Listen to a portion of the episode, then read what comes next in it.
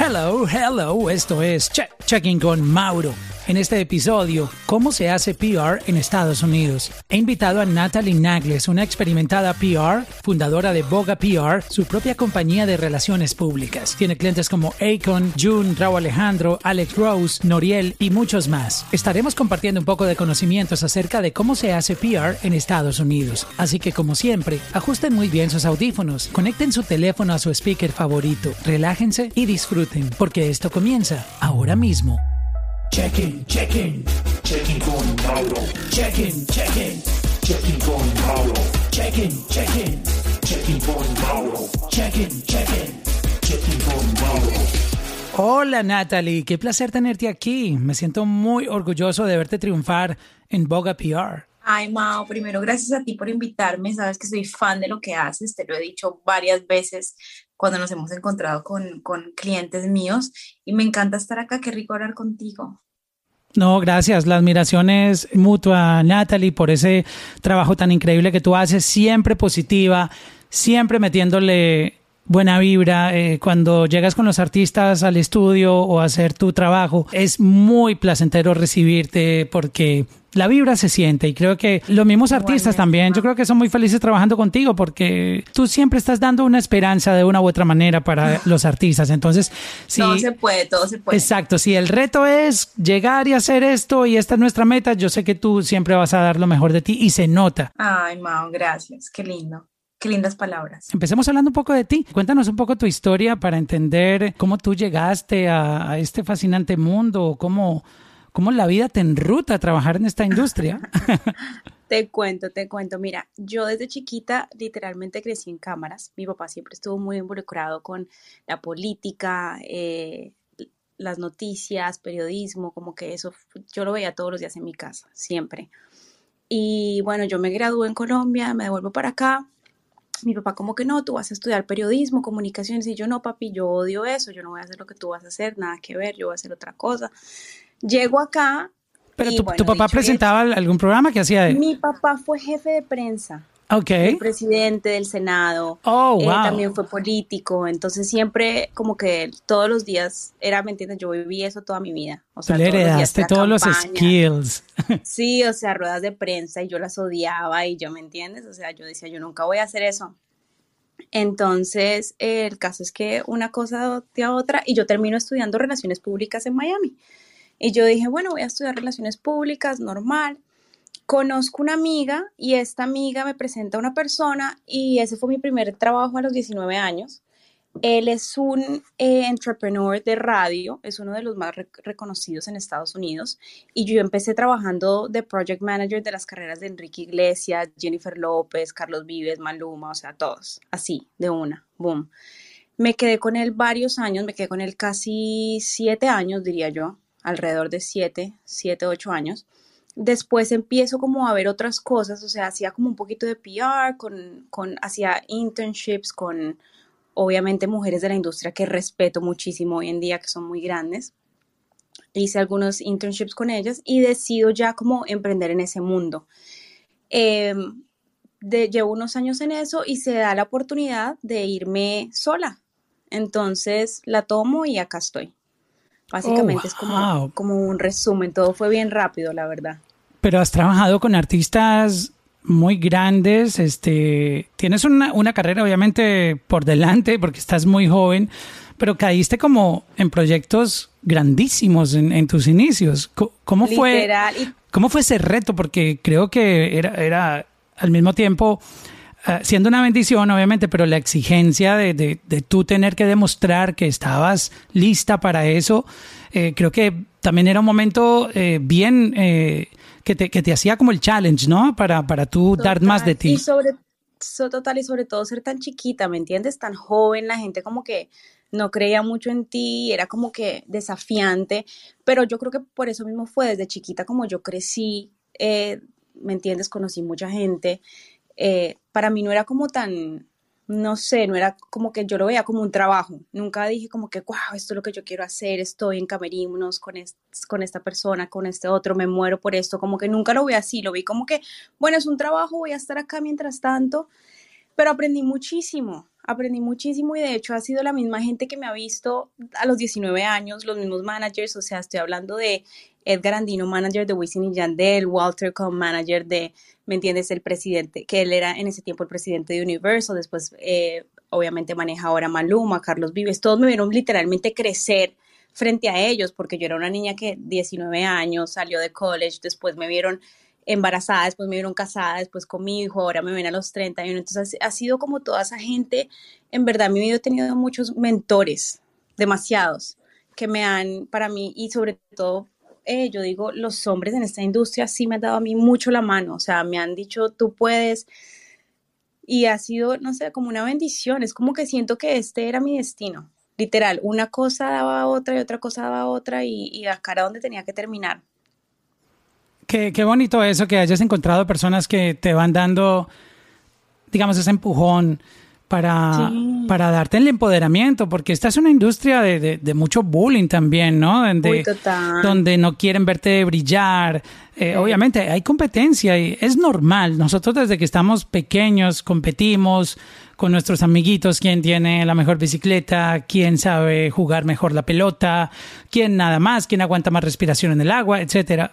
Pero de todas maneras, eh, llevándolo como a la parte profesional, sí noto, y creo que no, no es la única industria, la industria de, de la música, del entretenimiento, creo que en todos, tú te enfrentas a la envidia, te enfrentas a, que la gente no te quiera ver brillar más que ellos. Cuando tú no brillas tanto como ellos, pues te dan la mano, pero cuando tú ya te vas a pasar y empiezas a brillar más, como que a muchos eso no les gusta, no, no lo soportan, este, y, y también es pues es muy bonito que, que cuentes que, tuviste una, una, experiencia muy, muy positiva de gente que te quería dar la mano, sobre todo en, tú sabes, en este negocio que, que, a veces no es tan fácil, ¿no? En la parte de atrás, todo se ve muy lindo con los resultados, cuando tus artistas brillan, cuando reciben el reconocimiento, los premios, pero ese trabajo que hay detrás eh, es la sufridera, ¿no? El, eso es lo que la gente no ve. Y qué bueno que hayas encontrado como ese respaldo.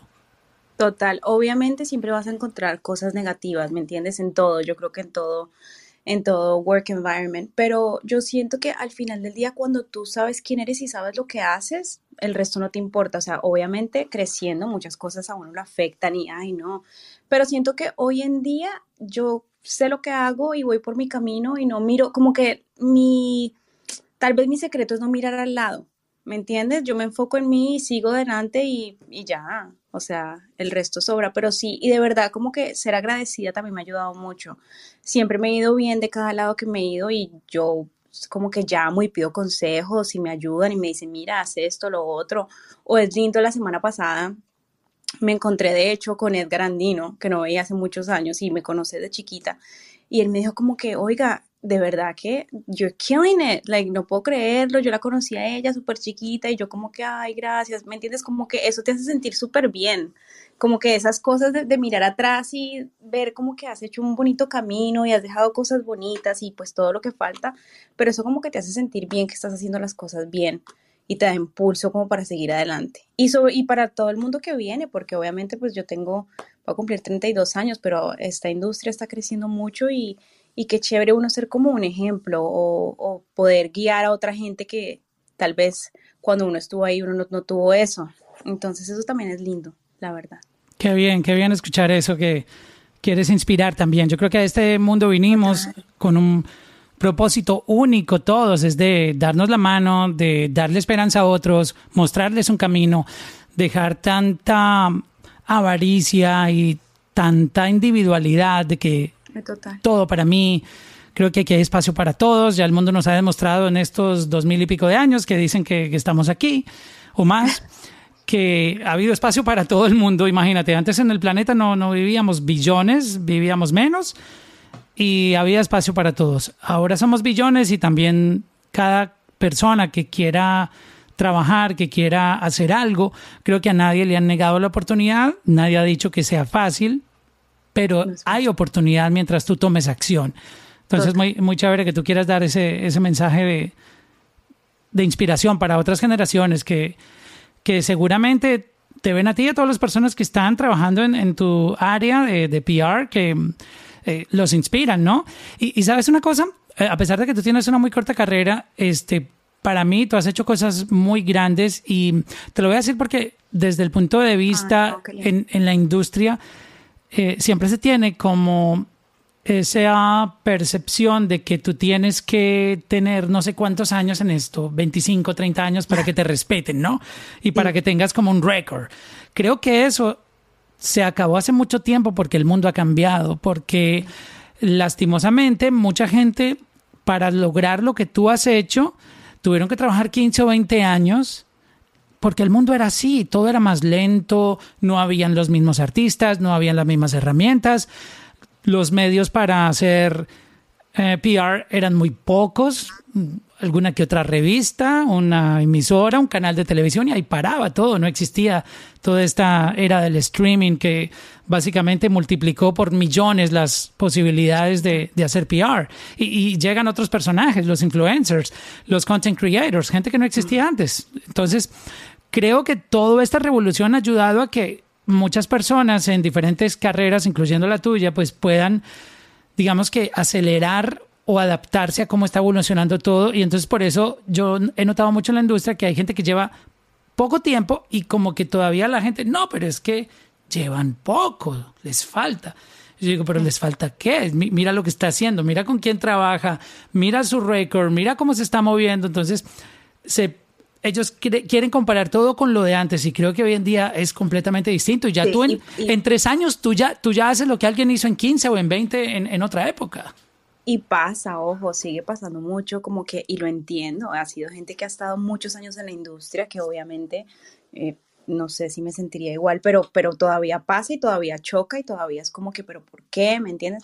Pero yo creo que también lo chévere y que me he dado cuenta también de, de gente grande de la industria que lleva muchos años, es que ellos también quieren aprender, de lo, de, quieren saber que esta nueva, como que creen, quieren creer en lo nuevo, ¿me entiendes? Y entonces creo que eso también es súper inteligente, como que no solo pensar que porque llevas 30 años en la industria te las sabes todas, pienso que es aún más inteligente querer saber lo nuevo. Entonces, no creo que me las sé todas, quiero, cuéntame más, quiero confiar en esto, quiero confiar en ti, y eso me parece aún como más chévere, la verdad.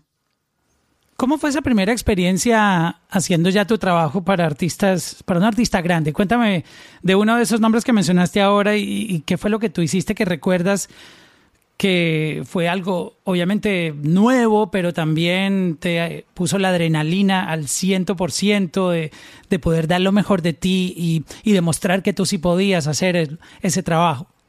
Mira, te cuento, yo creo que obviamente eh, trabajé con muchos artistas empezando, pero yo creo que en mí marcó un antes y un después y yo creí mucho en mí cuando empecé en, eh, trabajando a Akon.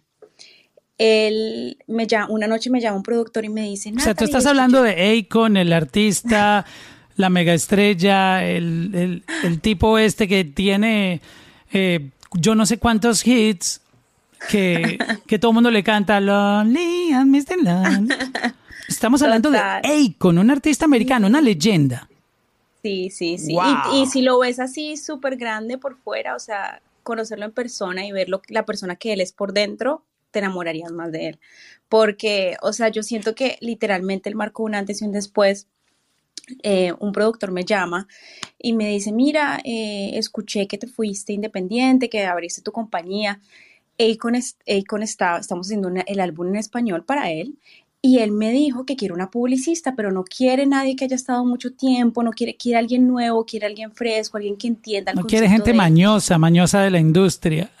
Y, que, y, pienso que tú eres perfecta para él. Ven y lo conoces, sin, como que solo ven, escuchar algo y lo conoces. Y yo como que bueno. Esos días de que, bueno, qué loco, por lo menos voy y lo conozco, súper chévere, era fan de su, soy fan de su música, pero obviamente en ese, en ese entonces no lo conocía como lo conozco hoy. Llego al estudio y nada, entonces él como que, bueno, me, empieza a preguntar eh, de mí, de lo que hago, entonces como que se me queda mirando y me dice que, si quiero escuchar el álbum y yo le digo, por favor, amaría escuchar el álbum, estamos escuchando el álbum, me está contando cada canción, me cuenta exactamente lo que quiero hacer, entonces me dice, ¿tú qué harías? O sea, ¿cuál crees que, que crees que es lo que yo debo hacer? ¿Qué crees? Como que cuál es el plan? Entonces yo le digo, mira, O sea, la verdad, has estado muchísimos años, todo el mundo quiere saber de ti. No solo es eh, que vuelva Akon, pero es hacer un, comeback en español. Siento que este es el momento, yo haría esto, esto y lo otro. Y nada, se quedó ahí, como que yo, wow, gracias por la oportunidad, fue un placer conocerte. Al siguiente día me llama él, Akon, en el teléfono, y me dice, Natalie, ¿cómo estás? Entonces yo le digo, ¿con quién hablo? Entonces me dice, es Akon. Entonces yo le dije como que, ah, ok, Con, porque él se dice Con. Es it's Con. Entonces yo, Con, ¿quién es Con? Me dice, Akon, anoche está, y yo, oh my God, like, of course, I know, like, you know. Y me dice, mira, quiero trabajar contigo, vente para el estudio y empecemos a planear todo. Y ya, desde ahí fue. Y desde ahí fue una cosa, otra cosa, y empezamos a hacer muchas cosas chéveres con él. Aprendí mucho y sigo aprendiendo de todo lo que él está haciendo en África. Y siento que eso para mí marcó un antes y un después. Como ver la calidad de ser humano que él es, ver la forma en la que él trabaja, como que la forma que él literalmente le da, como he gives back to the community. No sé, eso siento que eso marcó un antes y un después en, en mí y me hizo creer mucho en mí porque a veces yo decía como que eh, no, pero ¿será que puedo? Y él era como que no, let's do it, it's gonna be fine, ¿me entiendes? Entonces siento que para mí, en mi carrera, él marcó un antes y un después. Y hablo todo el tiempo con él y, o sea, suena súper chistoso, pero en WhatsApp a veces él pone cosas y le digo, me encanta eso, y me dice, gracias. Él me dice, little sister, me dice, thank you, little sister, eh, I'm gonna come to Miami, te voy a ver y yo, ok. Y no sé, y siempre que, que me inspira, o sea, todo, siempre es un boom y es otra cosa y quiero hacer esto y lo otro. Y siento que para mí eso ya el hecho de yo haber trabajado con una persona, con un artista de ese nivel y tal vez ha sido el artista más fácil de trabajar porque te lo juro. O sea, Yo no se imaginaría que, que, es el más complicado por ser, por tener la historia que tiene, ¿no? Cero, es antes el artista como más humilde, más entregado, o sea, puede estar mamado y literalmente yo veía como en el, en el hotel estábamos hablando y mm, la gente, porque la gente, o sea, lo para y, y él era como súper humilde y, y eso como que te, no sé, te, te, eso me dio mucha confianza en mí siento que ahí fue como que, y ese fue mi primer cliente cuando me fui sola. Entonces también siento que eso marcó un antes y un después en mi carrera totalmente. Totalmente, me abrió muchísimas puertas, muchísimas puertas.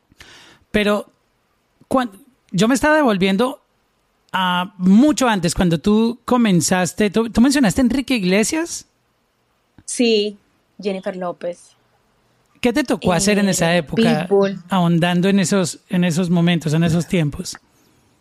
Bueno, yo era una niña chiquitica. Bueno, otra historia súper chévere, yo creo que también es con Pitbull. Lo conocí y también era fan, obviamente. Desde chiquita uno creció escuchando las canciones.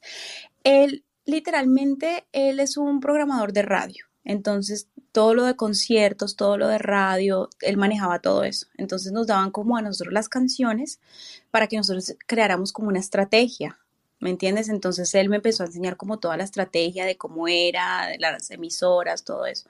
Entonces eran muchos eventos, en ese tiempo habían demasiados eventos, o sea, cada, cada nuevo sencillo había evento en Miami, evento en Orlando, evento en Tampa para la radio, entonces era como programar todo el meet and greet eh, con, los, con los fans en cada ciudad, programar como giveaways, entonces era como mucha interacción con, con el artista y mm, para mí creo que otra experiencia linda también fue con Pitbull. Fue uno de los primeros con los que trabajé que me encantó trabajar con él, la verdad era súper cool.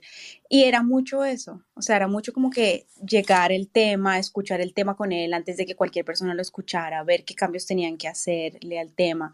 Aprendes mucho, ¿no? Aparte de lo que se escucha lo que, no, esto no va a servir para la radio, esto sí va a servir, ponga esto, saque esto, como que aprendes y aparte el artista es como una parte fundamental para él, era como literalmente ir a los estudios a escuchar el nuevo álbum de Carlos Vives, a escuchar el nuevo álbum de Pitbull, literal, antes de que cualquier persona lo escuchara. Esas experiencias también fueron súper bonitas, la verdad. Wow, y ¿en qué momento tú decides hacer empresa propia? O sea, montar tu compañía Boga PR.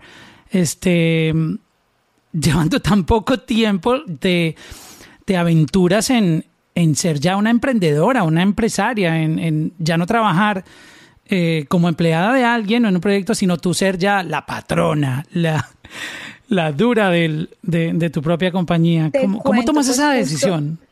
Bueno, justo uno de esos mentores de los que te hablo me dice, me dice, Nat, ¿tú no, ¿tú no quieres abrir tu propia compañía? Y yo le dije, bueno, en realidad nunca lo he pensado, o sea, tal vez sí en 10 años. Wow, tú le decías de los no. 10 años. Sí, o sea, tal Wow. vez sí en un futuro, no sé, 5 o 10 años. No, no, a ver, no era algo que se me había pasado por la cabeza. Y él me dijo, mira, abre tu compañía, yo te voy a dar un cliente y yo te voy a conectar y esto, pero tú lo puedes hacer sola, o sea, tú, tú tienes todo, tú estás haciendo cosas súper chéveres, siento que estás en el momento, o sea, es ya o es nunca, súbete ahí y me dio como ese impulso. Y fue uno de ellos. Y ya después le conté al otro, el otro me dijo, claro, nada, de una, súbete. Y me dio otro cliente. Entonces, la verdad, por eso te digo, siempre, en verdad, he tenido mentores súper, o sea, gracias a Dios, en, en- dentro de la industria, mucha gente me ha apoyado siempre y me ha dado como ese empujoncito en la espalda cuando a veces he creído que no puedo, que, y así fue. Y él me dijo, de verdad, hazlo, te, mira, este es el momento, va, hazlo de una vez, vas, acabas de, de hacer todo esto, llevas siete años, ¿qué vas a hacer? ¿Quieres trabajar para alguien cuando puedes empezar a emprender por ti? O sea, hazlo tú sola, uno o dos clientes. Y yo dije, bueno, yo dije, está bien, tengo uno o dos clientes. Eso yo pensaba. Voy a tener uno o dos clientes y ahí estoy bien, trabajo tranquila. Uno o dos, pero yo estoy aquí en, en el website de tu compañía y veo Akon, Katie Angel, June, Raúl Alejandro, Alex Rouse.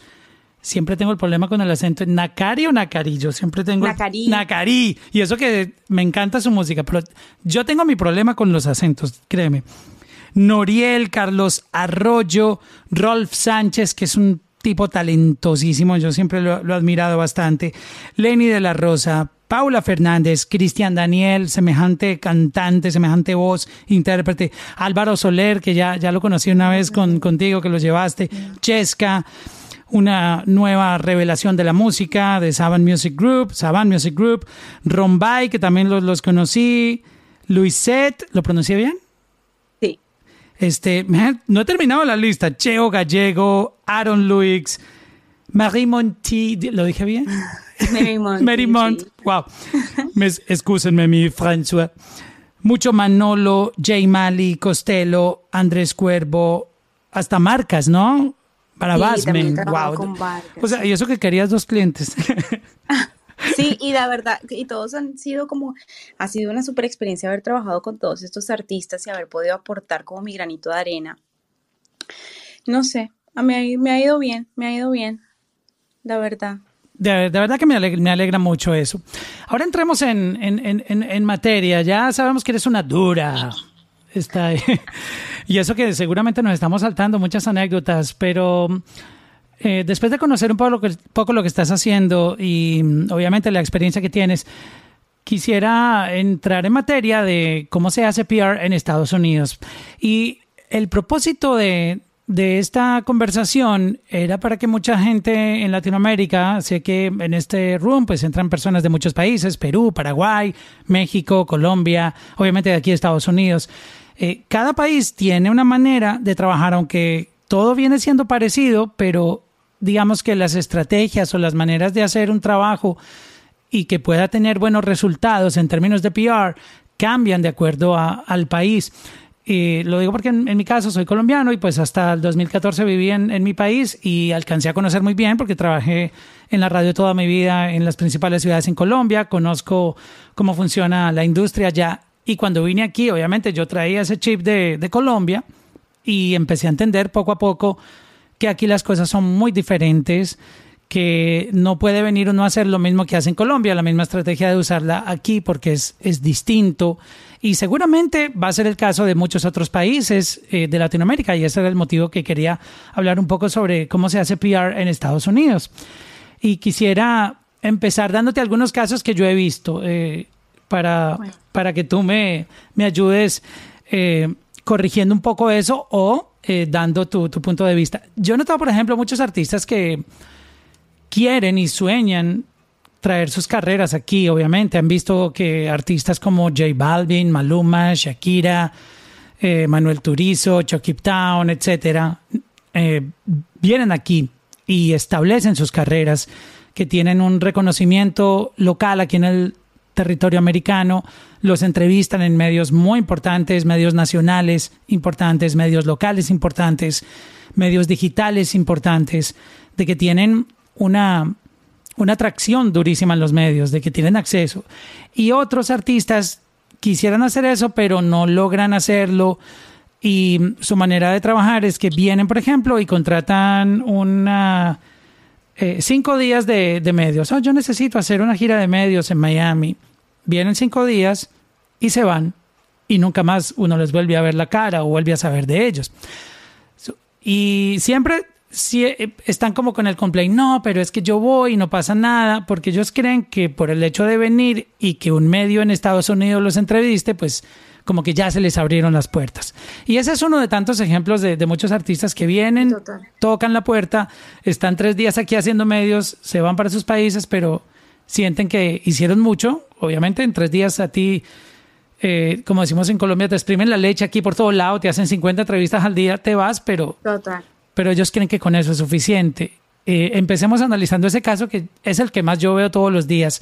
Y, y, he escuchado historias de terror, o sea, me han llamado a veces gente y me dice, mira, no, te estoy llamando porque voy a estar en Miami el 20 de abril, ¿no? Y digamos que estamos en enero. Y quiero hacer una gira de medios esa semana, o sea, un mes antes. Entonces era para ver, y yo le digo, mira, primero que todo, hay respeto, hay mucha gente que hace gira, yo no hago gira de medios. En, en mi, a mí no me funciona. ¿Sabes por qué? Porque primero con el artista como que siempre hay que crear una estrategia.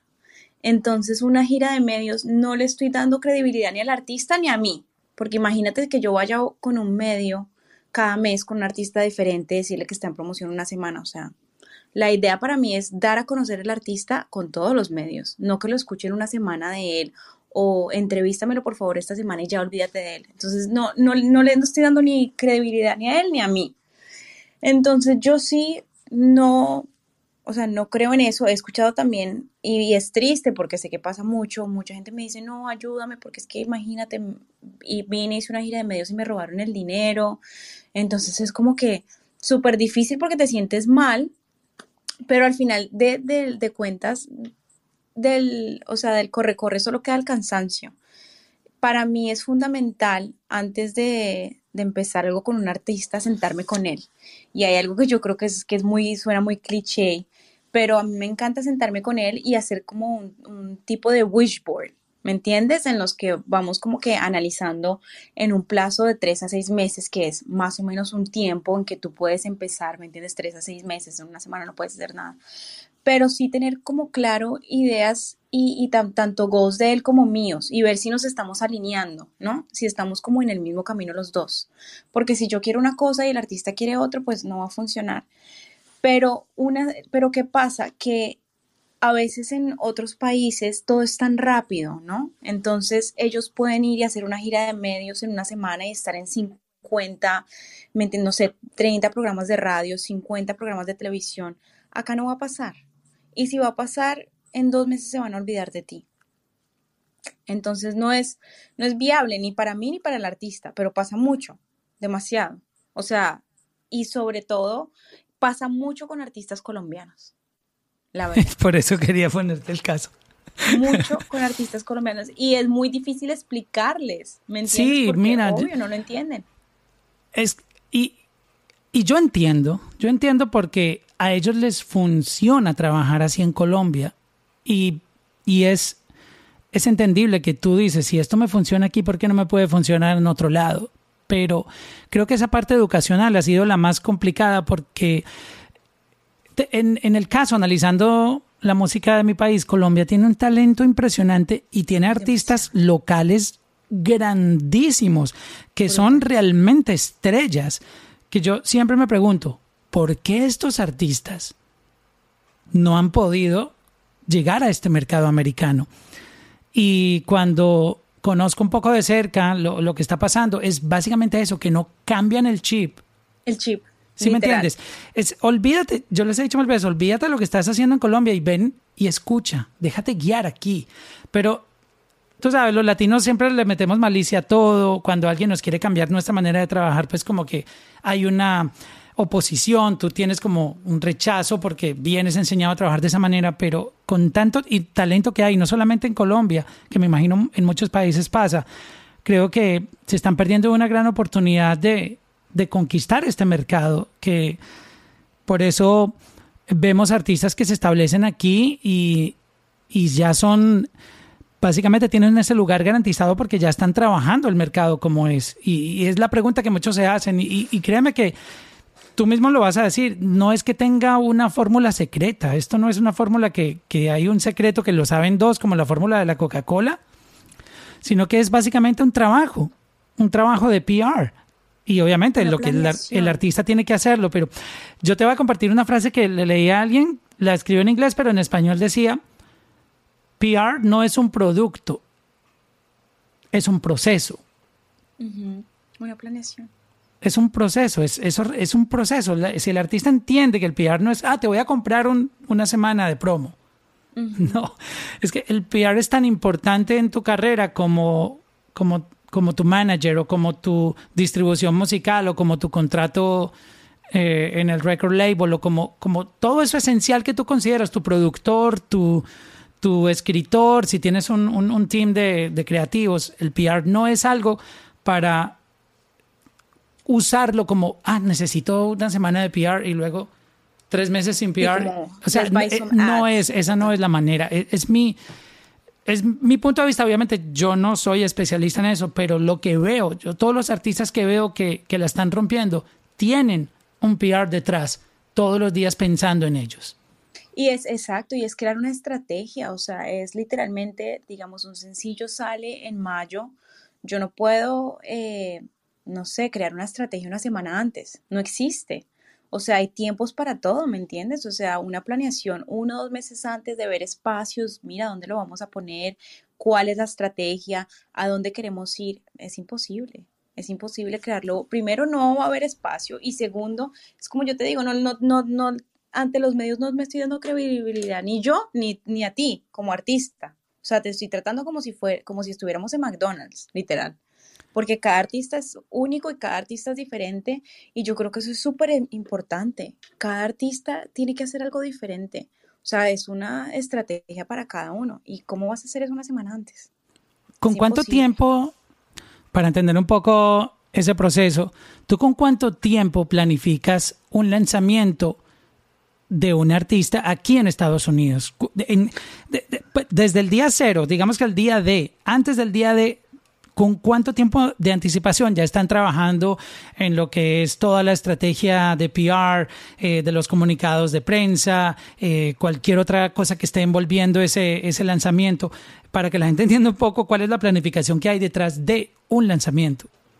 Mira, en un mundo perfecto, uno a dos meses antes es como vital, lo mínimo, ¿me entiendes? Para, para ejecutar un buen plan, en verdad. Usualmente cuando ya lanzamos un plan, un, sencillo, ya estamos planeando, pensando en el siguiente. O sea, es decir, se lanza este y acto seguido, ¿cuál es el siguiente? Y empezamos a trabajar en el siguiente.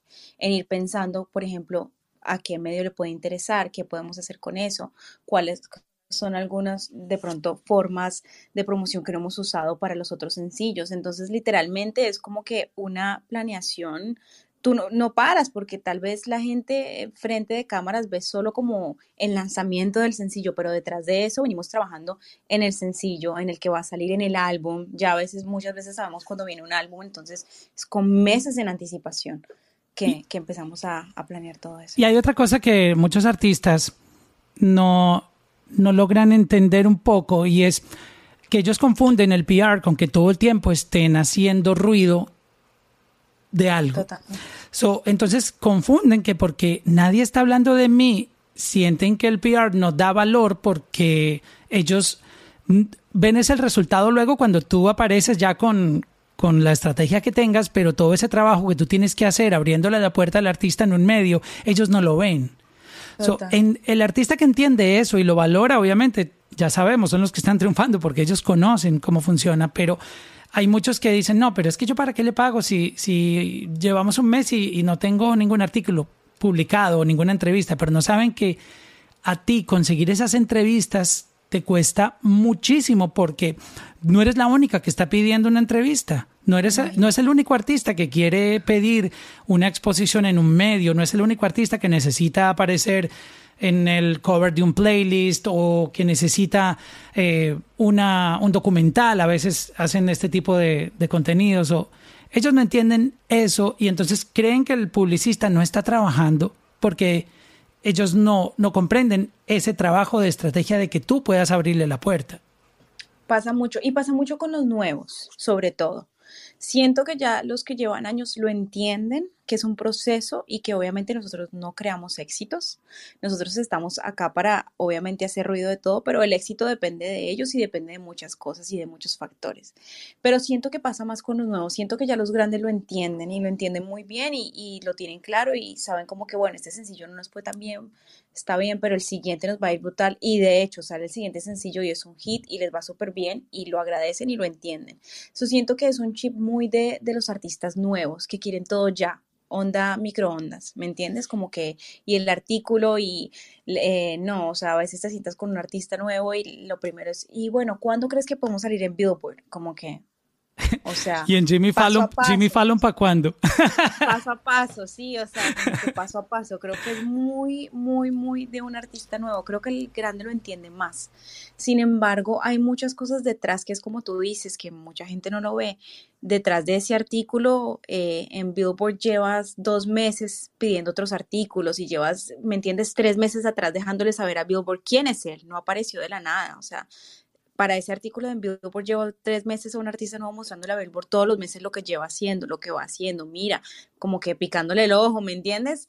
Pero no pasa de la noche a la mañana, es un trabajo constante. Me pasó, de hecho, mucho, te lo voy a decir, me pasó con un artista recientemente, yo lo había, llevaba un año, no te estoy mintiendo, un año porque creía que era un excelente artista para ponerlo en eh, Latin Artists on the Rise en Billboard. Y yo dije, mira, un año de trabajo, Natalia. Un año de trabajo, literal. Y yo como que esas cosas que simplemente hay veces tienes que entender, puede que yo piense que es espectacular, y, pero si no les llega y no sienten que es el momento, no lo es. Y uno también tiene que entenderlo, ¿me entiendes? Muchas veces te dicen como que sí, de una, tienes razón, y a veces cuando no es el momento, no lo es. Y literalmente un año después, eh, esto pasó en enero, eh, me dijeron, mira, eh, lo aprobaron, él va a ser el Latin Artist on the Rise de enero. Y era algo que no pasó de la noche a la mañana. Yo vengo trabajando con ese artista por dos años. Vengo mostrando lo que él viene haciendo, vengo haciendo ruido, ¿me entiendes? Entonces no pasa de la noche, sí pasa, toma trabajo, de que pasa, pasa, pero no pasa de la noche a la mañana. Esa es, una parte que me gustaría que explicaras cuáles son esos yo no llamaría muros porque es un proceso normal. Y creo que no es que les pongan muros, sino son los caminos que tiene que recorrer un PR de un artista que no tiene un reconocimiento, que está apenas comenzando su carrera, que son, digamos, los que tú explicabas hace un momento y lo he visto yo también, eh, no entienden mucho el trabajo del PR. ¿Cuál es esa, ah, ese proceso que tú tienes que vivir de que envíes un correo o muestres un material y muchas veces ni recibes el feedback porque eh, no te quieren decir que no, pero tampoco está en los planes cercanos de que ese artista tenga esa publicación o le hagan el cubrimiento, etcétera. Entonces, eh, cuéntanos un poco eso para que la gente entienda que muchas veces a ti, básicamente, no recibes respuesta o, te dilatan mucho tiempo. Yo creo que en verdad, y, y no puedo decir mentiras, siempre hay respuesta. Siempre hay respuesta y siempre Bueno, entonces a, ti te va muy bien, te responde. no, te digo la verdad, siempre he tenido respuesta y me dicen, mira, Nat, pienso esto, pienso que esto, esto, esto, dile que haga esto, esto, esto. Pero sí, nunca es, nunca es un sí, o sea, nunca, muy rara vez es sí de una, ¿me entiendes? No pasa y hay que entenderlo. Y yo siento que lo importante de esto es como ver, o sea, ¿por qué no está ahí todavía? ¿Qué le falta? Cuál es el camino que tenemos que recorrer, cuál es el camino para llegar ahí, qué nos hace falta. No solo, ay, no es que no lo pusieron ahora cómo se, no, cuál es el camino y qué nos está faltando para llegar ahí. Porque si estamos en el A y queremos llegar al, a la B y no hemos podido llegar, pues vamos a recorrer el camino. Y siempre he sido afortunada que siempre hay un feedback y me dicen, mira, sentimos que falta esto, esto. Y yo doy el feedback al pie de la letra. Mira, hablé con ellos y me dicen que piensan esto, esto, esto. No les gusta mucho, obviamente. Y siempre la respuesta es como que, ay, sí, eso siempre lo dicen, pero eso no es verdad. Y ya después cuando pasa y hacemos el proceso y le digo, mira, te sacaron. Si era el, proceso que teníamos que hacer. Lo entienden, lo entienden y yo creo que eso es importante también. No siempre te las vas a ganar todas. Es obvio, todo lleva un proceso, pero yo creo que el feedback es importante. A veces, mm, es que no sé porque tampoco puedo decir, no, la verdad, sí, o no sé si yo soy muy intensa, pero yo siempre busco una respuesta. Yo siempre busco una bueno, respuesta. Por, por, eso haces el trabajo que haces. Que hay gente, hay gente que no le responde ni se rinde, pero eh, tú, tú, das esa milla de más y obtienes la respuesta cuando, que, cuando necesitas tener la respuesta. Creo que eso también es muy importante, ¿no? De pronto, sí, pero siempre me gusta, así sea un no, déjame saber, ¿me entiendes? Déjame saber para tener un feedback. Y siento que eso también es súper importante. Es más aún importante que, que tal vez que te digan un sí solo por ponerte, ¿me entiendes? A veces que te den un feedback y te digan, Nat, mira, sentimos que falta esto y esto y esto. También te encamina por, una, por un buen rumbo y te hace pensar también. El mismo artista dice, mira, no había pensado en eso. Tienes razón. Teniendo en cuenta que muchos artistas obviamente no cuentan con un presupuesto que quisieran tener por la situación en que están, pero hay algunos que hacen un pequeño esfuerzo y pueden tener como invertir un poco en, en sus carreras. El tiempo mínimo de un trabajo como para uno estar intermitente, porque tú sabes que a veces no uno quisiera tener el equipo perfecto, pero pues por las circunstancias de la vida, este no, no está el, el presupuesto uh -huh. en el momento. Llegará, llegará porque siempre está el momento en que llega, pero es mejor hacer un poco, hacer algo de ruido, moverse, tratar de hacer lo que se tiene al alcance. El, el tiempo mínimo para hacer un trabajo decente, entre comillas, ¿cuánto podría ser aquí en, en Estados Unidos? Tres a seis meses, mínimo. Para empezar, como me entiendes, a meterte ahí, a tocar puertas. Y eso porque hay mucha gente que a lo mejor en, el punto que estás no necesitas un PR, ¿me entiendes? Hay mucha gente que vienen a mí y son como que no, pero quiero un PR, bueno, cu cuéntame cuál es el sencillo, no, no lo tengo todavía, pero entonces también como que si estás así de apretado, obviamente siempre es bueno tener un PR, obviamente, pero si estás así de apretado y no tienes tu sencillo, no tienes como tus cosas organizadas, tus fotos, tu one sheet, todo como lo esencial y todavía estás como en el proceso de creación, pues espérate un poquito. Pero tres a seis meses es lo mínimo para tú empezar a ir haciendo un poquito de ruido. Y eso, porque hay mucha gente, y es chistoso también, porque me ha pasado eso que, yo les digo, ok, pero mínimo tenemos que trabajar tres meses, porque si trabajamos menos de tres meses, pues no va a pasar nada. Y a los tres meses no se van. No, porque ya como que están ahí, se encaminan, van viendo lo que vamos haciendo, entonces muy rara vez después de que están ese tiempo se van, porque la gente también ve y aprende que es una inversión, ¿me entiendes? Es una inversión en tu carrera sumamente importante tanto como tener un manager. Claro, eso es lo que yo explicaba hace un momento, que muchos artistas dicen, pero ¿por qué siempre hablan de los mismos? ¿Por qué siempre todo gira en torno a los mismos? Bueno, porque esa gente tiene unos PR que están buscando siempre cómo hacer brillar a sus artistas. Literal. Tú necesitas quien cuenta. te haga brillar a ti. No, y te das cuenta en una alfombra, eh, rara vez, obviamente pasa, pero rara vez llega un artista sin PR y te das cuenta que no es igual. O sea, las, la, la, estrategia de todo lo que hace un artista con su PR en la alfombra, de toda, en todas las entrevistas que salió, eh, ¿me entiendes? Los, los en vivos, te das cuenta que ahí está, es una inversión. Hay unos medios que obviamente son los soñados por muchos artistas. Todo el mundo quiere salir en Univision, Telemundo, en Billboard, aparecer en los shows más importantes, en, en, las radios más importantes, en SBS, en ser entrevistados por todos los medios digitales más fuertes de Estados Unidos. y creen que es un proceso sencillo. Um, ¿Cómo llegar hasta ahí?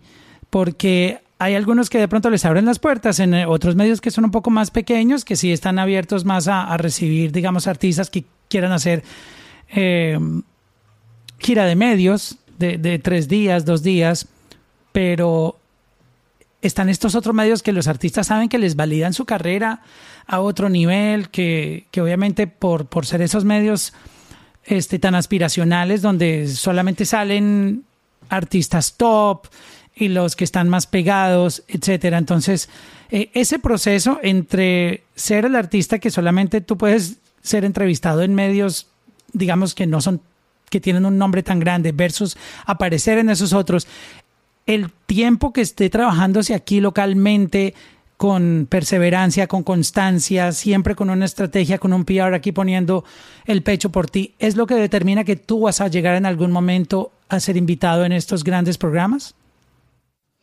Bueno, depende. O sea, mira, lo bueno de, y, estamos en Miami, entonces, obviamente la pandemia nos cambió muchas cosas, ¿no? Eh, reflexionando un poquito en eso. Antes hace un año eh, muchos artistas nuevos tenían muchas más oportunidades en vivo, en el, en, por ejemplo, a veces eh, había una oportunidad de, mira, un artista no llegó al show, tengo este espacio abierto un jueves, tienes a alguien, y era como que, ok, ¿qué nuevo puedo meter? ¿Me entiendes? No había pandemia y era como que coge el toro y dale, súbete, montate.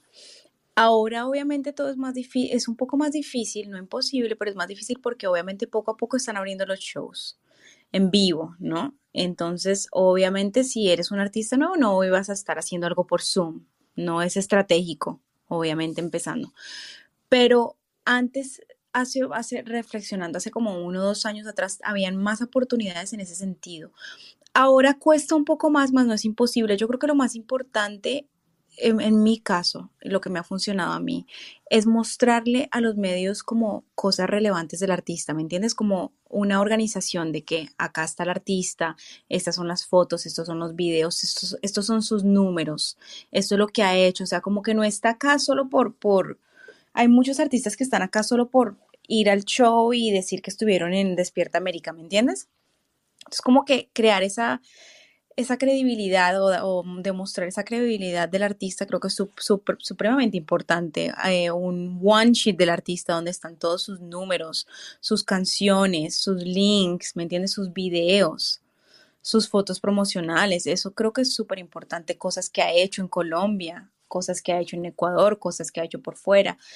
Creo que esa organización y tener todo como dárselo literalmente así a los medios llama mucho la atención cuando ellos ven que es como algo súper organizado, que tiene como todo claro, todo lo que ha hecho, mira, bien, no solo está presentando este sencillo, pero viene con este otro, acabo de lanzar este otro. Es un proceso, pero pienso que la organización es clave en esto. Le, le da mucha credibilidad al artista. Tengo la impresión... Hay gente que me ha dicho, de los medios que me ha dicho, wow, eh, a veces tengo artistas y si supieras que solo me mandan el link de Instagram, o sea, como que, ¿me entiendes? Para una entrevista, como que de verdad. Obvio, es importante, pero no solo necesitas eso, necesitas muchas cosas. Sí, Biografía, sí. Ahorita vamos a hablar de, exacto, porque muchos artistas envían como, hey, aquí está mi canción nueva. Y... Mi Instagram. Obviamente, mm, tienen que ver los press releases, por ejemplo, que se envían aquí tan, tan completos, con versión en inglés, versión en español. Yo sé eh, que ustedes los odian. No, me encantan. Yo me asusto es cuando dice for immediate release y yo, Dios mío, ¿qué pasó? Urgente. como que urgente ponen. Y a mí siempre me ha asustado mucho eso, como que para, para publicación inmediata, como, wow, sí señora, como diga. que es, algo que siempre le ponen a, los press releases. No, a mí me encanta leerlos porque me ponen contexto de, de lo que es ese artista o el lanzamiento que tiene. Este... Y ve lo importante que es, la verdad, como que, que tú lo recibas eso en tu, en tu, en tu email cada mes, te recuerda al artista, o sea, te recuerda lo que está haciendo, te recuerda quién es. Imagínate que tú no recibieras eso todos los meses, se te olvida. ¿Quién? Ah, sí, fulanito que estuvo aquí hace un año. ¿Quién?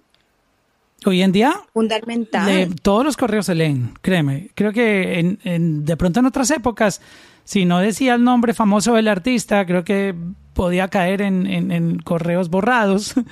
Pero hoy en día, con la transformación que ha tenido el mundo, que tú ya no sabes quién va a ser la próxima estrella, quién va a Total. explotar.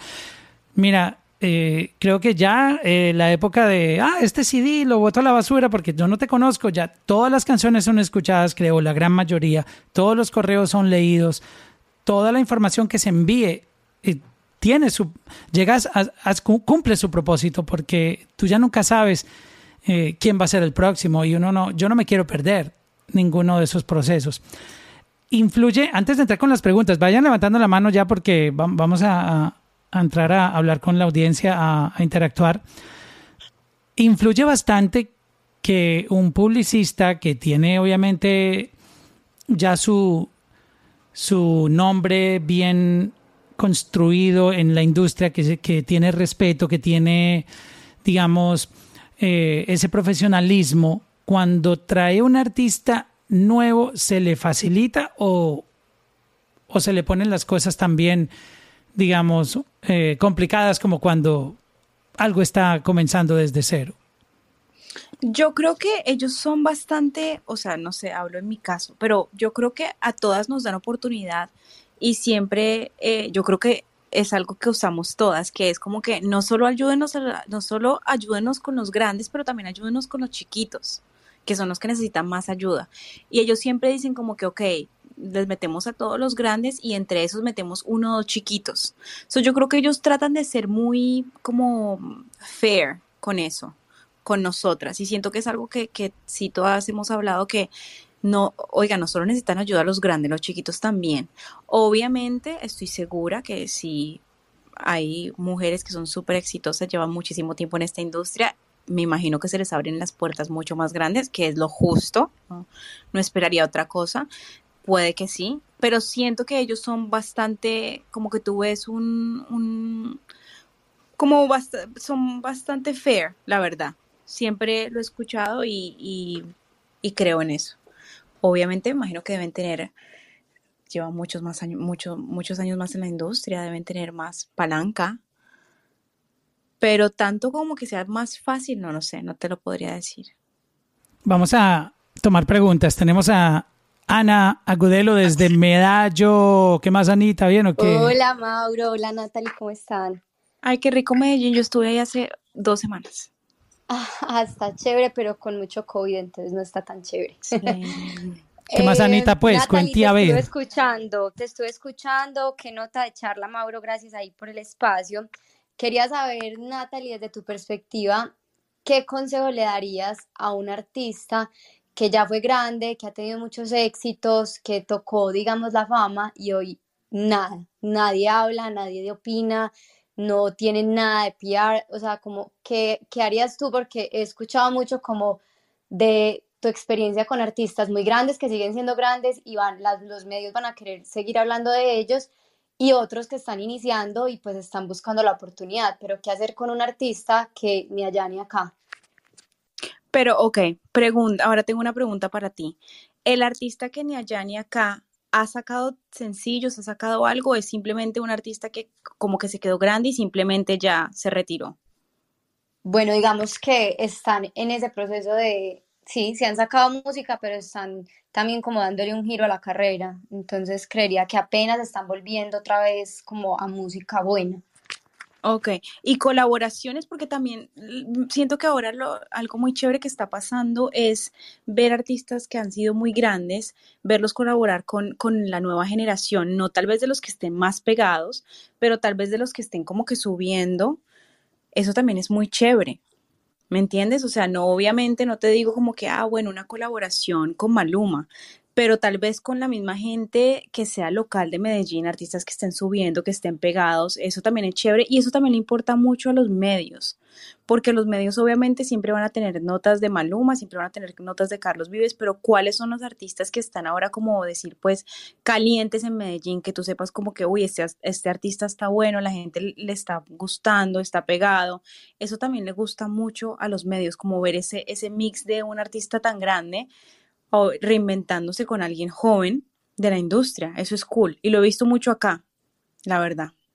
Súper, sí, creo que esa es como el, el- la visión que yo tenía también y, y Sí. digamos que en eso estamos, me parece una súper buena opción. Y no solo irte porque obviamente mm, no entiendo, a veces no es, no es, no es viable, tal vez, vuelvo a decir, un Maluma, un Andy Rivera, alguien muy grande de Medellín, pero tam- tal vez ver como cuáles son los que están subiendo en Medellín. ¿Me entiendes? Que tú sepas que, ok, este artista va para allá, puede que no sea, ya esté súper grande, pero que va en ese camino. Es súper chévere como hacer una colaboración así y eso le da mucho de qué hablar a los medios. Como este, art- este gran artista que tuvo este nombre se junta con este nuevo de la, de la industria de la música y eso también es chévere. Súper, muchas gracias. Gracias, Anita. Saludos para allá en Medallo. Gracias. Vea, dígale a Juanes que pilas, que yo lo tengo ahí en, en la jugada En la con, mira. con, en la mira con el concurso que vamos a hacer, con, con la audición. Dale pues, gracias Anita. Natalie, es, es fácil, y, y- y te lo voy a preguntar desde el punto de vista de, de, de cómo una mujer se, se abre paso en la industria. O sea, eh, esto es una industria machista. Siempre, bueno, yo no sé ahora cómo esté, pero, pero qué tan fácil es como mujer tú, tú abrirte campo. Sé que hablaste de personas que, que te han dado la mano, que te, que te han, digamos, motivado. Dale, que tú puedes, haz tu, tu propia compañía. Pero, pero esta es una industria muy machista donde muchas veces las mujeres aquí se ven enfrentadas, digamos, a, a- como tú sabes, eh, oh, somos lo- los hombres que controlamos la industria. Y de hecho lo hemos visto hasta en las canciones. Toda la vida las canciones siempre son este, hacia la mujer, tú sabes, como que... Y, y vemos también otras noticias donde hablan aquí sobre cargos que ocupan mujeres y el mismo cargo lo ocupa un hombre, pero al hombre le pagan más y a la mujer Más. menos. So, son muchas cosas combinadas. Eh, háblanos un poco de esa experiencia como mujer dentro de una industria que considero yo que es muy machista. Uy, yo siento que de verdad es súper difícil. No solo eso, pero eh, el, el, el solo como tener que demostrar todos los días, ¿me entiendes? Porque cuando yo empecé sí era, ahora es- puede que esté cambiando un poquito, pero siempre era como que no, es que, ¿me entiendes? Eh, los hombres son los que tienen que hacer eso, o, el hombre, o no, ella es una niña y tiene 25 años y es mujer y es bonita, ah, no, y si es bonita, peor. O sea, chiquita, bonita, mejor dicho. Entonces, pero la verdad, yo siento que, o, o en la época en la que yo entré tanto, para mí el machismo no estaba tan fuerte. O sea, lo sentí un poco, lo sentí en, en más que todo en, en wage, como que veía como la diferencia cuando me decían, no, es que imagínate, él hace esto y se gana yo no sé cuánto, y, pero tanto como machismo así de frente, yo nunca lo sentí, porque para mí, en verdad, los, mi- mis mentores más grandes fueron los hombres. Te tocó una transformación, entonces, qué, qué bueno oír eso. transformación. Sí escuché y he escuchado eh, anécdotas, sobre todo de, de mujeres que admiro mucho en la industria, que cuentan que hace 20 años era totalmente diferente y que una publicista no podía hacer lo que hace hoy, ni que existían artículos. Estaba hablando con, con una, con una, eh, con otra publicista que admiro mucho, un- una dura, y me, ella me contaba, nada, o sea, hace 15 años artículos para mujeres no existían. O sea, me dijo como felicitaciones, es- ah, porque salimos en Billboard y obviamente yo me sentí como súper emocionada. Yo era como que, wow, estoy en este artículo con estas mujeres que son súper poderosas. Y ella como que felicitaciones, me escribió, me dijo felicitaciones, eh, eres la más joven de la lista, qué lindo ver esto, esto hace 15 años no se veía. Y me dijo eso, y me dijo, o sea, hace 15 años esto no existía, Natalie. Nadie, hace 15 años, me dijo, tal vez tú no lo entiendes hoy, pero hace 15 años nadie hubiera escrito un artículo hablando de las mujeres poderosas de la industria. O sea, no existía, Wow. porque primero éramos dos o tres, me dijo. Entonces no había, no había para hacer tanto. Y eso como que, entonces a mí no me tocó de frente eso. Ese, ese machismo a mí no me tocó, la verdad. A mí me tocó más como, siento que a mí me dieron más como, más apoyo más que nada. Como te dije, como te dije al principio, la verdad, muchos de mis mentores que son todavía personas con las que hablo todo el tiempo y quiero muchísimo y trabajo con ellos también, fueron los que más me apoyaron, literal, y me decían, dele para adelante. Háblanos de tu, de tu compañía. ¿Qué significa Boga? Boga es un nombre súper loco. Boga en inglés, te voy a dar la definición exacta. Em, Boga significa the quality of being widely admired, accepted or sought after.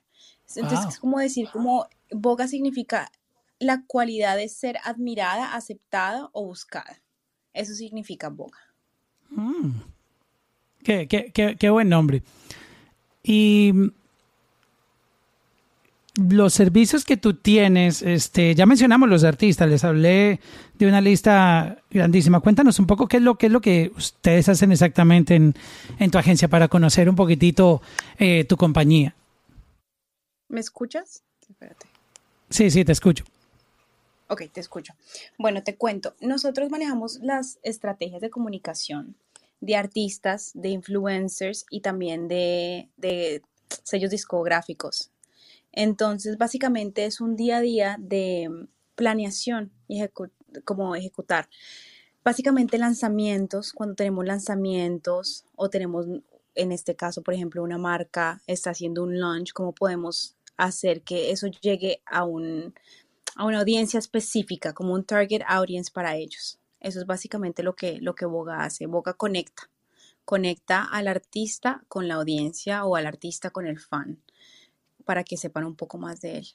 Pero Oye. manejamos estrategias de comunicación en, en todo nivel. En cuanto a los comunicados de prensa o estrategias de comunicación, eh, yo sé que mucha gente seguro está esperando, bueno, como ahora tengo PR en Estados Unidos, eh, ¿cuántos correos o press releases vas a enviar míos a los medios de comunicación? Y quisiera hablar un poco sobre cuál es el como el balance de no saturar, pero tampoco como estar tan, tan desaparecido de, del mundo de, de- los press releases. Cu- ¿Cuál sería como el, el mundo ideal? Cada vez que se tiene un, un sencillo, que viene un lanzamiento, cuando el artista está haciendo algo extraordinario, no sé, se produjo una noticia, muchas veces son polémicas y me gustaría ahorita hablar de ese tema de, de que cómo manejan ustedes cuando un artista es bien eh, problemático, que se busca sus problemas en la calle o que se vuelven públicos, pero eso es para en un momentito, pero ¿cuántos press releases o cuál, eh, cuál cuánta cantidad es, es, es sano enviar? Yo creo que yo creo que los medios y la gente de la industria tiene que estar escuchando de tu artista mínimo una vez al mes. O sea, siempre hay algo, Mao. Siempre hay algo, ¿me entiendes? Si, si tú estás haciendo PR, tu, tu artista siempre está haciendo algo cada mes. O sea, ¿me entiendes? Salió Sea número desde, uno en bueno, un país o algo pasa, Sí, o exacto. sea, gracias a Dios ya volvieron la las giras pequeñas, entonces una gira, un, un, un sold out concert, un número uno, como tú dices, en otro país, en RD, en Colombia, en, en Estados Unidos, un nuevo lanzamiento. O sea, yo siento que un artista que tú estés trabajando, los medios tienen que saber de él mínimo una vez al mes. Y hay veces, tenemos diferentes noticias, por ejemplo, eh, estuvo en la alfombra la semana pasada y lanza un tema esta semana.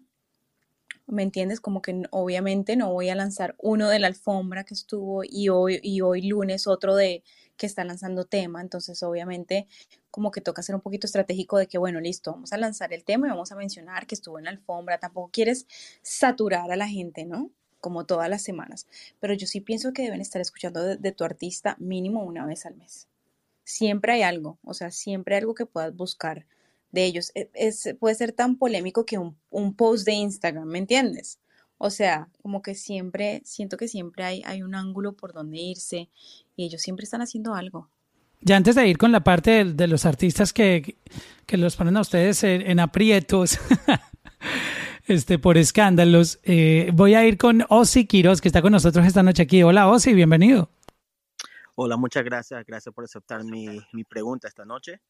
Am, tenía una pregunta, Natalie. Am, nosotros, mira, yo, yo vivo en Canadá y tenemos una, soy un productor de televisión y estamos abriendo un, un nuevo branch para hacer contenido latino, ¿no? Am, de artistas de afuera. Entonces quería ver tu, lo que tú piensas en cómo es la mejor manera de poder uh, to attract nuevo artista para, por ejemplo, promocio- promocionar su música y, y también, o sea, una, una entrevista corta. ¿Eso se trabaja con compañías de PR de afuera o solo quería ver tu pensamiento sobre eso? Muchas gracias. Ok, so básicamente tú tienes un, corrígeme si estoy mal, tú tienes una compañía, right? Yeah, well, we deal with we're a production company. In, Okay. like, we, we deal with TV shows, but now we're starting a, nueva branch para de Latin contenido. De contenido latino, ok, pero programas que ustedes mismos producen y ejecutan. Sí, vamos a, pro- a producir estos nuevos, yeah, this new O content. sea, yeah. ustedes quieren artistas en el canal, básicamente, quieren invitar artistas. Queremos invitar artistas que son, um, o sea, recién salido, o sea, usar lo que, por ejemplo, I'm on, I joined a few um, mailing lists de PR companies y me Ok. mandan, por ejemplo, lo que es the, the written part, ¿no? Pero más allá, conectarme con, con el the actual artist, ¿no? Um, es una, una, una step more that I, that I want to go for since we're doing video, not, not, not written, you know, we're not a blog, we're more um, interview and kind of show like that, like video interview. O sea, no son de entrevistas, son más como que una producción. Sí, tenemos un show que se llama Playlist y en ese playlist hablamos con el artista cuáles son su, su top 10 you know, songs que, que, que le gustan y cosas así. Y también hablamos de la, proyecte- la, la proyección de, de su carrera y lo que viene next, right? Y eso le damos publicar en, en, en nuestra plataforma, no solamente en Toronto, donde yo vivo, pero tenemos en nuestro locutor, our host, he's from, he has a radio show in Vancouver, sorry, in Montreal, so es como una coproducción de, de provincias. Um, so it's kind of like a co-production like that. Mm, ok, ya entiendo. Mira, hay una cosa súper cool que, que han estado haciendo muchos programas de televisión y me parece chévere. Y es que les mandan a los PRs, así como nosotros mandamos un one sheet del artista, el programa manda un one sheet del programa. Entonces, básicamente nos dicen como que, mira, Natalie, quere- queremos dejarte saber que vamos a estar haciendo entrevistas, eh, somos un nuevo canal, que estamos, nos vamos a enfocar en esto, no sé, en entretenimiento, deportes, lo que sea. Si tienes un artista, por favor, escríbenos a esto y agréganos a, a nuestro mailing list. Y a veces em, ese, como ese, ese, como ese paso, ese pequeño de mandar un email y dejarle saber que como que tienes un nuevo canal y siempre que estamos haciendo como tours, de promo tours con los artistas, pensamos como que, oh, ese otro canal que nos escribió, como que siempre nos metemos en un, en un- una bandeja, yo por lo menos lo meto en una bandeja en mi email de nuevos programas o nuevas cosas y siempre eh, me acuerdo, como que hago un, un- yo, yo diría en tu caso que como que a todas las mailing lists que tienes de, de publicistas, también como que tomes el paso de escribirles un email a cada una, con un one sheet tal vez del programa, los viewers, los stats que tengas del programa y les dejes saber como lo que estás haciendo, el tipo de entretenimiento, deportes, qué es, qué es exactamente lo que haces en el programa y te aseguro que todas te van a... Gracias. And Eh, funny enough to just men, like cool que dijiste eso because we hicimos eso, um, pero Sí. no no le presentamos a sí mismo el, el one sheet, um, pero eso es otra step, another step que vamos a tomar actually. Eso también es importante para nosotras ver el one sheet, como dónde se va a ver, a cuánta gente le va a llegar, ¿me entiendes? Como ver un poquito de, de Claro. como ver esa planeación que ustedes tienen y te aseguro que te van a, a contestar, porque siempre estamos buscando nuevos medios, o sea.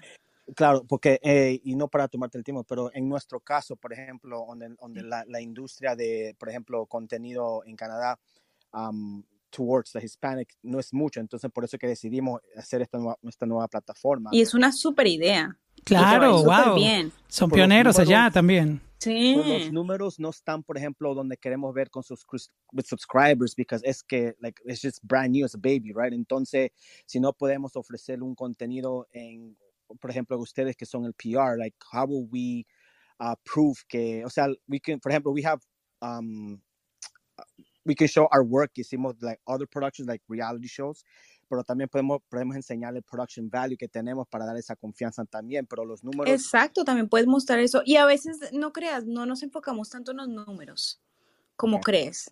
O sea, sí es importante, pero no lo es todo. Nos gusta ver como estratégicamente qué es exactamente lo que se va a hacer con el artista, ver que tenga una, para nosotros una buena producción es esencial, porque es material que también podemos usar nosotros para promocionarlo. Y yo creo que, I mean, muchas gracias, because no, nuestra, our, our reach right now, it's cool, because I'm in, I'm in una provincia y el, el MC, el host, está en otra provincia, entonces, it's like, tienes dos provincias en una entrevista, you know, so it's kind of cool lo que tenemos ahorita. Um, so, yeah, thank you, thank you for, um, I think that's cool. for this. Appreciate it. Mm-hmm. Dale, Ozzy, gracias por estar con nosotros aquí esta noche. Eh, ese punto de los números me pareció muy interesante que se mencionara, Natalie.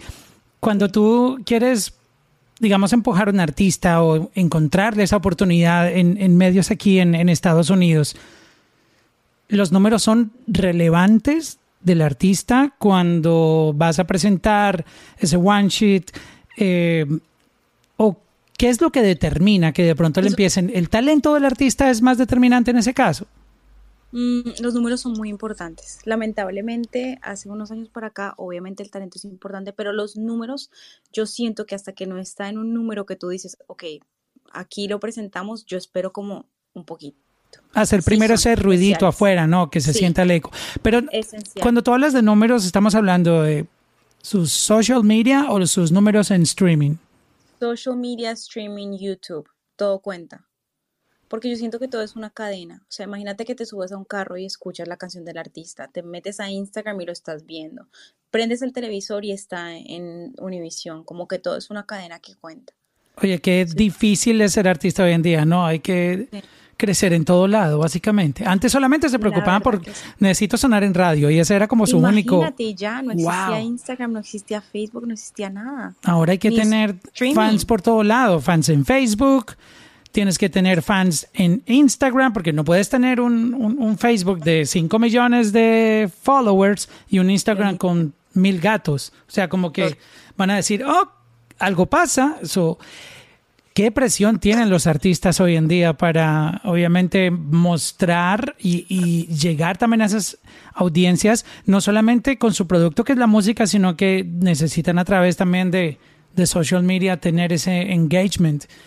Este, Es importante, ¿Qué- pero nada es imposible. Exactamente, nada es imposible, pero es, es, es importante tener eso en cuenta porque creo que, que ese ruidito hay que, hacer- hay que buscar cómo hacerlo antes de tú dar ese paso para poder estar eh, en estos medios tan importantes. Y, y quería tocar el punto de, de- de- de este tipo de, cosas. Hay artistas que tienen como estrategia, porque no es que sea real, sino que usan como estrategia el escándalo y la polémica y entonces se meten en un montón, como dicen los, los boricuas, de revolús, este, con peleas con alguien, discusiones, se tiran por Instagram.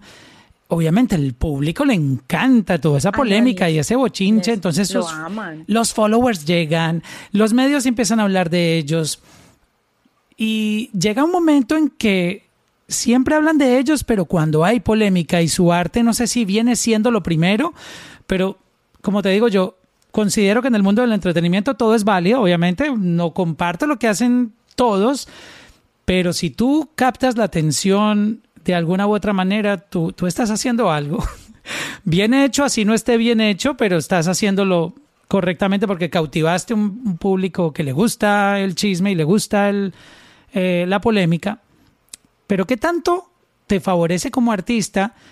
Y quisiera saber también la posición de publicista que cuando tú buscas eh, los medios, ellos solo ven el artista para preguntarle por el chisme, más no por su música nueva, por los proyectos nuevos que tiene, sino quiero hablar con él por el escándalo que tuvo con esta Sí. persona, pero no, Yo- realmente no le voy a preguntar por su nuevo lanzamiento. ¿Cómo, cómo manejar Yo creo eso? que es un arma de doble filo, la verdad. Porque es exactamente lo que te pasa y, y me pasó con un artista que siempre era muy polémico y, y ya, y me decía, mira, quiero ir a ellos, pero no quiero que me pregunten más de eso. Y era como que antes que trabajara conmigo, lo único que había hablado de eso durante cinco años era de eso. Entonces es muy difícil cambiarle el chip, ¿me entiendes? De sentarte con tal vez un gordo y flaca, que es un programa de entretenimiento, a decirle, mira, no le preguntes nada de lo que él ha venido hablando cinco años, pregúntale todo lo del sencillo, no va a pasar. es un arma de doble filo. Obviamente hay cosas que pasan y no queremos que pasen y ahí es cuando pues tenemos que hacer un crisis management que sin querer es un escándalo de un artista que pase y bueno, nos toca manejarlo de la mejor forma, pero cuando se hace intencionalmente siento que es un arma de doble filo porque no te estás dando a conocer por lo que es, ¿me entiendes? Y, y ese, ese, ese corto ruido que estás haciendo es muy corto. Sí, y todo es persiguiendo la viralidad, que es esa palabra... Viralidad. Que, que es la que para muchos artistas es como, ah, yo necesito ser viral. Eh, esa viralidad te ayuda como artista, que, que estés en un pico una semana y luego desaparezcas. Un arma de doble filo, lo, lo que yo te digo, porque también pierdes mucha credibilidad, ¿me entiendes? Cuando pasan las cosas y son sin querer y, ay, hey, somos humanos cuando hay cosas que pasan y salen de nuestras manos y ni modo, toca afrontarlas. Pero ya cuando lo haces intencionalmente se vuelve un arma de doble filo. Hay mucho, hay, bueno, uno o dos en específico que yo creo que siempre lo escuchamos por Instagram, como me entiendes, en, en cosas así. Y es como que ya nadie quiere saber lo de la música porque está más interesado de tu rollo. Entonces creas, siento que es algo como que bastante delicado y es un arma de doble filo que cuánto tiempo lo puedes usar, ¿me entiendes? Wow, sí, es, creo que todo debe girar en torno al arte, ¿no? Eh, sé que no es fácil, no es el camino más fácil en este mundo tan saturado y quisiera ya eh, tener esa, esa, última pregunta para no, no quitarte más tiempo hoy. Es sobre lo que estamos viviendo ahora, que hay una democratización de, de todo a través del Internet cualquiera puede hacerse visible. De hecho, hay, muchos artistas que se han hecho su, su carrera solitos en Internet, bregándole, trabajando. Y también hay otros que encuentran que es súper difícil poder llegar al público porque así como ellos hay millones de personas buscando eso mismo y el mundo, digamos, no tiene tiempo de verlos a todos ni escucharlos a todos, porque todos tenemos una vida. Entonces, el tiempo que escuchamos música, pues escuchamos lo que conocemos y descubrir talento a veces se hace cada vez más complicado. Y también para estos talentos, hacerse notar o descubrir, este también, también es difícil. Es, creo que es un, un challenge bien fuerte que hay hoy en día. Hay todas las herramientas necesarias, pero al mismo tiempo hay una saturación de, de contenido y de artistas. Eh, ¿Cuál, ¿Cuál sería la clave para un artista ser, digamos, un poco diferente o hacerse notar sin abandonar su arte y no caer en, en eso de, de, la polémica o buscar esos, esas viralidades innecesarias que podían afectar tu, tu imagen como artista? Mira, yo creo que, y hablando de esto hace como unos meses, como ahora, obviamente las redes sociales son tan importantes, ¿no? Entonces, por ejemplo, eres un artista, pero solo veo fotos tuyas de modelo, ¿me entiendes? Eres un artista, pero no he visto una foto tuya en un estudio.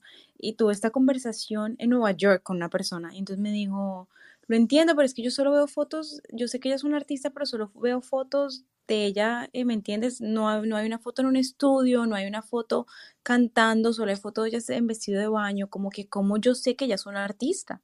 Entonces, yo creo que un super tip es como que, o sea, no se cansen de hacer eso que aman. Si la música es lo que tú amas, o sea, haz que Instagram se vuelva tu carta de presentación, ¿me entiendes? Pero que ellas dicen, es que me dan más likes por cuando subo ropa en vestido de baño. Obvio. Versus el estudio. El vestido de baño o cantante, ¿me entiendes? O sea, yo siento que uno debe importarle a quien le importa. O sea, uno, desde que tú sepas lo que tú amas, como que chao lo que piense el, resto de la gente. Entonces yo creo que ahora que, que obviamente nos podemos dar a conocer más rápido o a veces es malo, a veces es bueno, pero sí siento que las redes sociales deben ser tu carta de presentación, ¿me entiendes? Si quieres ser un artista, o sea, muéstralo todos los días en Instagram, o sea, en vez de subir tal vez, no sé, un post de la fiesta donde estabas o lo que sea en el estudio, creando covers, ¿me entiendes? Ahora, ahora tenemos el espacio de hacer reels, tenemos el espacio de hasta hacer TikToks, o sea, como que siento que ahora lo que, lo que hay muchas, demasiadas cosas del lado de, de, esos artistas que tal vez no tienen un equipo, también no tienen un management. Entonces siento que eso también como que les ha abierto muchas puertas y les va a seguir abriendo puertas. Sí, de verdad que es, bueno enfocarse en la carrera y yo sé que los likes y tener ese engagement en social media es una, es una gran presión, pero tienes razón. Y esta conversación también yo la he tenido, sabes, con, con otras personas de la industria, hablando básicamente de, de, de eso, que, oh, soy artista. Y cuando tú vas y, y chequeas sus redes sociales, ves completamente otra profesión diferente a la que te habían dicho que era esa Que persona. diga que es un artista, exacto. Ahora puedes hacer hasta covers en, ¿me entiendes? En, en tu teléfono. O sea, literal, ya, ya tienes las armas de, de tener una excelente luz desde tu casa, un excelente micrófono. Ajá. Como que eso tiene que ser tu cara. Si de verdad, ok, no tienes un equipo, lucha por eso. Y, o sea, esa es su carta de presentación. Hay dos gemelas que a mí me encantan. Yo creo que tú las has visto. Se llaman eh, Ukulele Twins o Claro, ellas, ellas por aquí cada rato están en, en mis rooms en, en Clubhouse. eh, no sé si están Las por aquí. amo. Sí, ahora están produciendo música esas dos culicagadas como son de talentosas, Dios mío. Pero, y como empezaron, esa fue su carta de presentación haciendo los covers de todos los cantantes. Exacto. Y todos los cantantes las subían a sus redes Y sociales. las quieren, todos las quieren. las quieren y se dieron a conocer por eso. Entonces, como que, ¿me entiendes? Eh, yo creo que toca ponerse creativo y a- al final del día está bien que te pongan mil likes si pones una foto en vestido de baño, pero tú no quieres vender vestidos de baño.